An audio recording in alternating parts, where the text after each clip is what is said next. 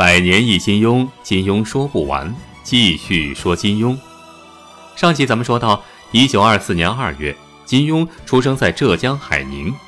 金庸原本姓查，查家在海宁那可是一个名门望族，在清朝的时候甚至当过翰林。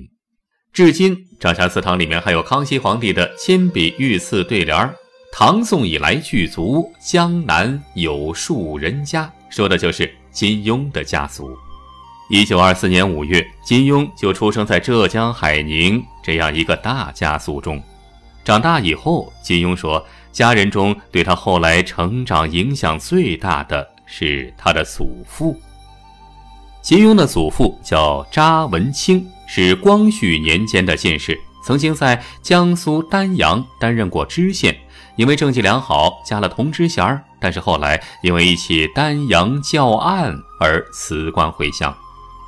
如果您看过金庸的武侠小说《连城诀》，那应该知道金庸在书的最后写过他祖父的这件事儿——丹阳教案。丹阳教案又是怎么回事儿啊？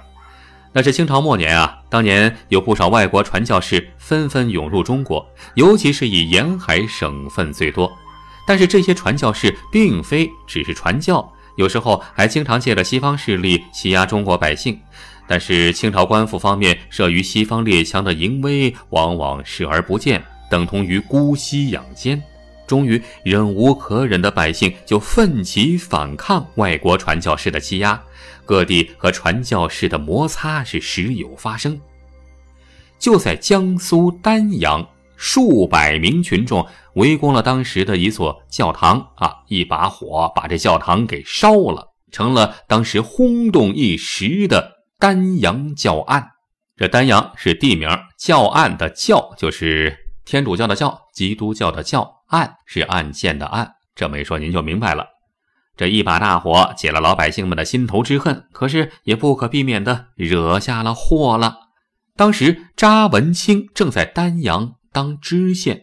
事发之后，查文清的上司为了向外国传教士交代，准备把在丹阳烧教堂的为首两个人捉拿处斩。但是这事儿让查文清颇感为难。查文清是丹阳的父母官啊，当县令，一方面作为下级，他也不好违背上级的命令；而另一方面，作为中国人的他和百姓们一样，也非常痛恨那些外国传教士们的恶行，因此啊，十分不愿意看到那两个人被捉拿处斩。想来想去，查文清终于想到了一个办法。他先安排人秘密通知那两个人赶紧跑啊！等到那俩人跑了以后，这才一身轻松的前去给上司汇报。面对上司，查文清语气非常平和。这次事件就是因外国人欺压我们的良民而引起公愤，数百人一拥而上焚烧教堂。这当中啊，没有为首之人。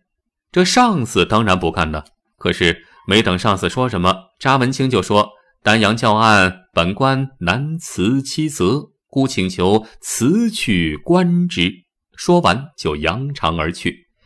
就这么着，查文清辞官回乡了。回到家乡之后的查文清，过的是采菊东篱下，悠然见南山的生活。除了读书写诗之外，又开始着手编纂海宁查氏诗抄。要把祖先的很多诗给汇总起来，达数百卷之多。可惜啊，没等到正式复印，查文清就去世了。查文清的丧礼是极尽哀伤。出丧之日，丹阳有十多位乡绅前来吊祭，而当时带头火烧教堂的那两个人也一路哭拜而来。据说每走一里路就磕一个头，从丹阳。一直磕到海宁。祖父的经历和品行在金庸的心上落下了深深的印记。金庸后来说呀，祖父查文清对他有两个重要影响：一是使他知道外国人欺负中国人；二是知道要多读书。从金庸的话中可以捕捉到这样一个信息。也就是金庸后来之所以一直期望自己将来能够成为一名外交官，显然与他祖父经历中看到的外国人欺负中国人有着十分密切的关联。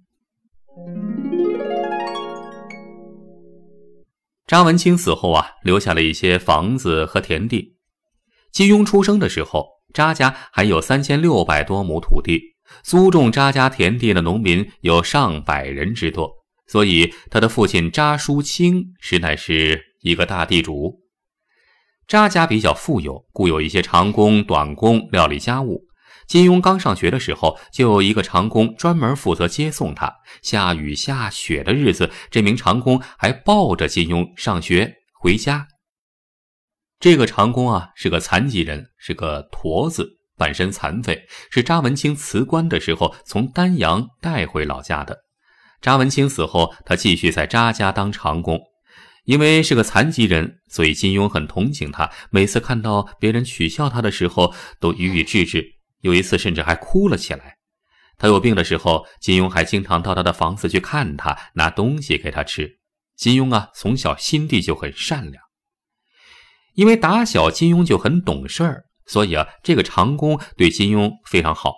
当时啊，长工已经是六七十岁的人了，但是他把小金庸看作朋友，还把自己的身世告诉了金庸。原来啊，这位长工是丹阳人。家里是开豆腐店的，当地有一个财主看中了他美貌的未婚妻，于是就设下毒计陷害他，并派人把他打成了残疾，还把他关到大牢里关了两年。而他的那个漂亮的未婚妻则做了财主的小妾。好不容易等到出狱了，他心里非常的愤恨的，就持刀刺伤了那个财主，结果又被判刑入狱了。到后来，查文清就是金庸的祖父，当了丹阳县的县令之后，才把他给救了出来。后来，这位长工病死了，金庸一直很怀念他，心里时常记着他的辛酸身世。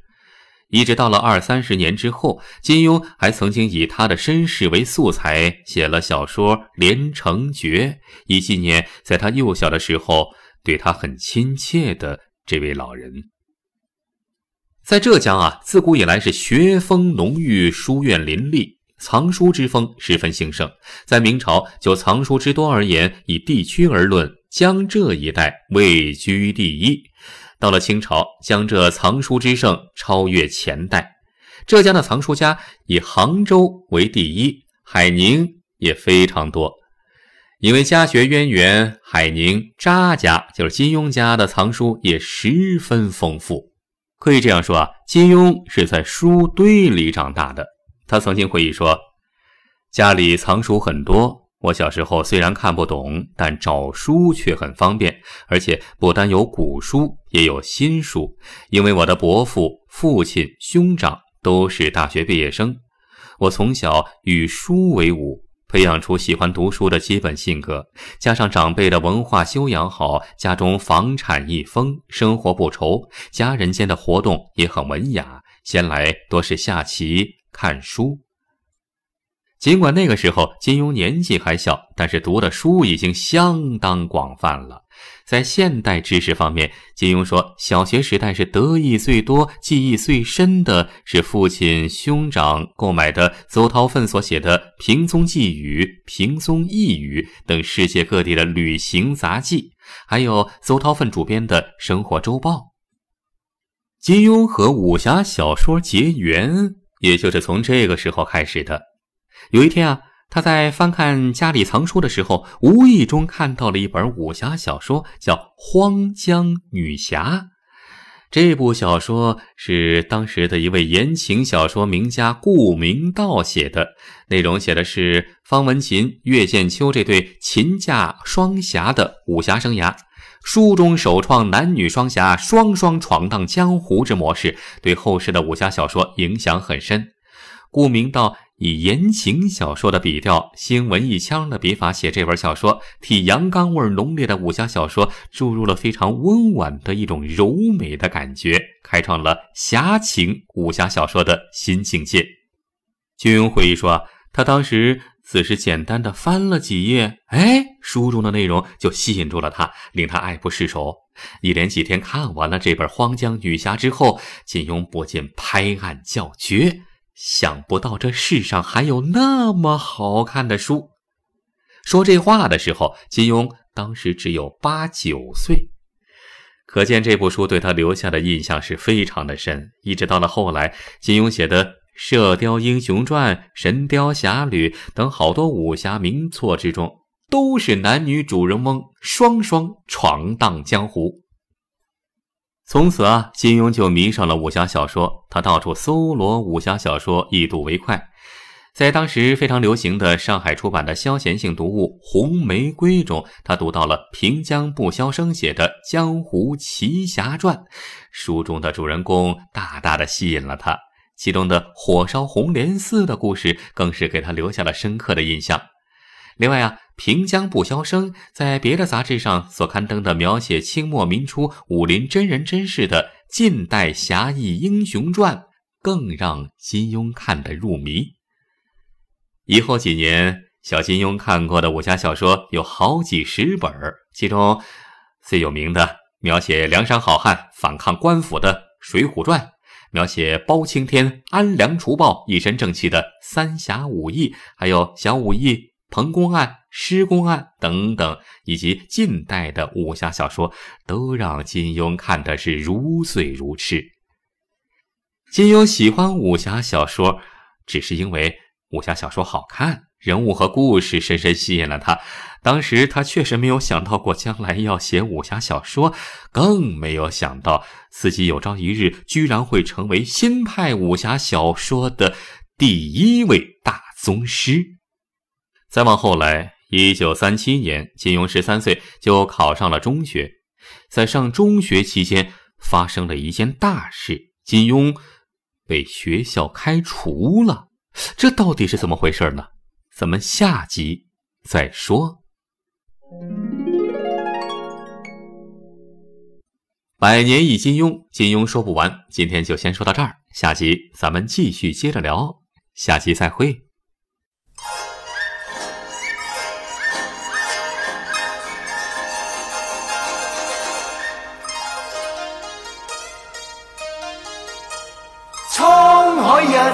笑，滔滔两岸潮，浮沉随浪，此际今朝。苍天笑，纷纷世上潮，谁负谁胜出天知晓，江山。是烟雨遥，涛浪淘尽红尘俗世几多变，清风是景野寂寥，豪情还